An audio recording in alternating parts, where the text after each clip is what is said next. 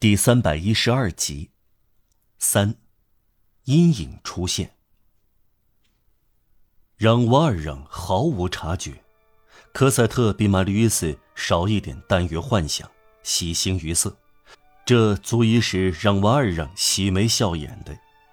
科赛特虽然有心事，柔情缱绻，玛丽约斯的形象充满了他的心灵。这一切丝毫没有排除她圣洁、美丽、开朗的额角无可比拟的纯净。她正值处女怀春、天使手捧百合的芳龄，因此让瓦尔让心境平静。况且一对恋人配合默契，便总是一帆风顺。稍微采取所有情侣惯用的小心翼翼，就能完全屏蔽会扰乱他们爱情的第三者。所以，科赛特对让瓦尔让绝不提出异议。他想散步吗？好的，我的小爸爸。他想待在家里，很好。他想在科赛特身边度过晚上，他很快活。于是，他总是在晚上十点钟回房。玛丽约斯在街上听到科赛特打开台阶那扇落地窗，这时他才进入花园。不消说。白天从来见不到玛丽与斯，让瓦尔让甚至不再想玛丽与斯存在着。只有一次，在早上，他对科赛特说：“哎，你背上有那么多白灰。”昨晚，玛丽与斯一时冲动，将科赛特挤到墙上。老托森早早就寝，活儿一了结，便只想睡觉，像让瓦尔让一样。一无所知。玛丽约斯从来没有进过屋。他和科赛特在一起时，躲在石阶旁边一个凹进去的地方，不让街上的人看见和听见。他们坐在那里，一面望着树枝，一面每分钟二十次捏住手，算是交谈，常常以此满足。一个人陷入遐想，并深深沉浸在别人的遐想中。这时，即使响雷在三十步处落下，他们也察觉不到。真是纯洁的通明透亮啊！洁白无瑕的时刻几乎都是一样的。这种爱情是百合花瓣和鸽子羽毛的综合。他们和街道之间隔开整个花园。每当玛丽·约斯进来和离开，他要小心将铁条搬好，不让人看出搬开过。他习惯将近午夜离去，返回库菲拉克的住处。库菲拉克对巴奥雷尔说：“你信吗？玛丽约斯如今要在凌晨一点钟回来。”巴奥雷尔回答：“有什么办法？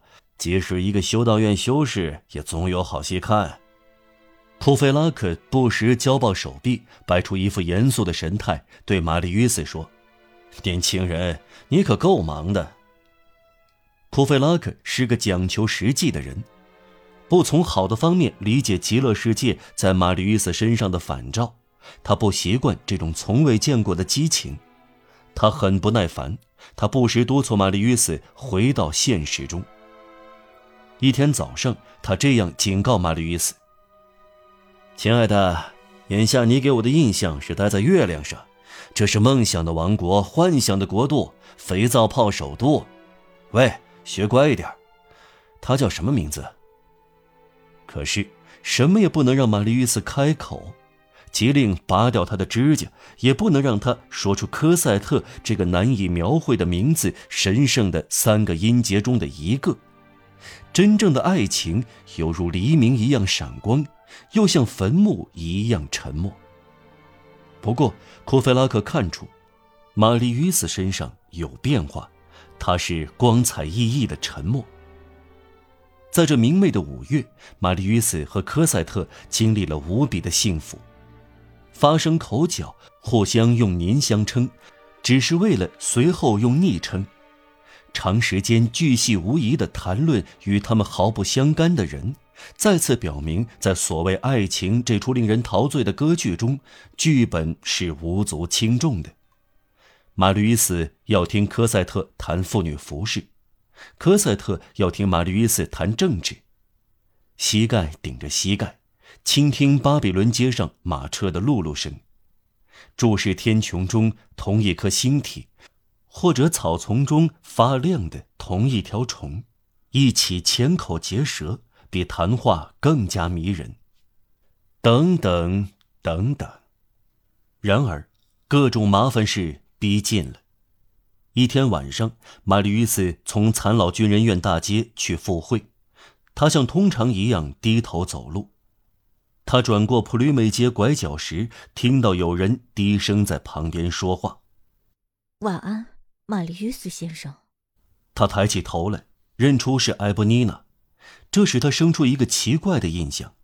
自从他把她带到普吕美街，他一次也没想过这个姑娘，没有再见到她，他已经完全离开了他的脑际。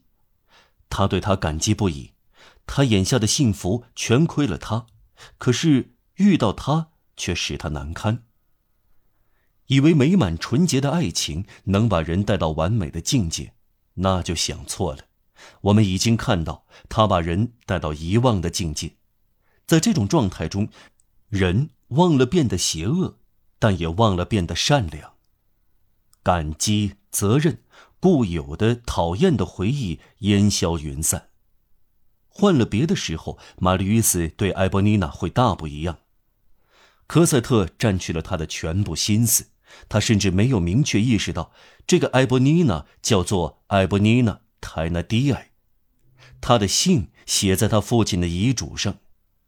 几个月以前，他会对这个姓鞠躬尽瘁。我们如实的描绘玛丽·斯，在他的爱情光辉下，连他的父亲都有点在他的心灵中消失了。他有点尴尬的回答。呃呃，是您吗，埃博妮娜？干嘛用您称呼我？我得罪了您吗？没有，他回答。当然，他对他没什么可挑剔的，恰恰相反。不过，他感到他无法换一种方式去做。既然他用你称呼科赛特，就只能用您称呼埃博妮娜。由于他沉默，他大声说：“您倒是说呀！”他随即打住了。这个姑娘以前那样无忧无虑和大胆，如今她仿佛没话可说。她想微笑，但做不到。他又说：“怎么了？”随后他又不吱声了，双目下垂。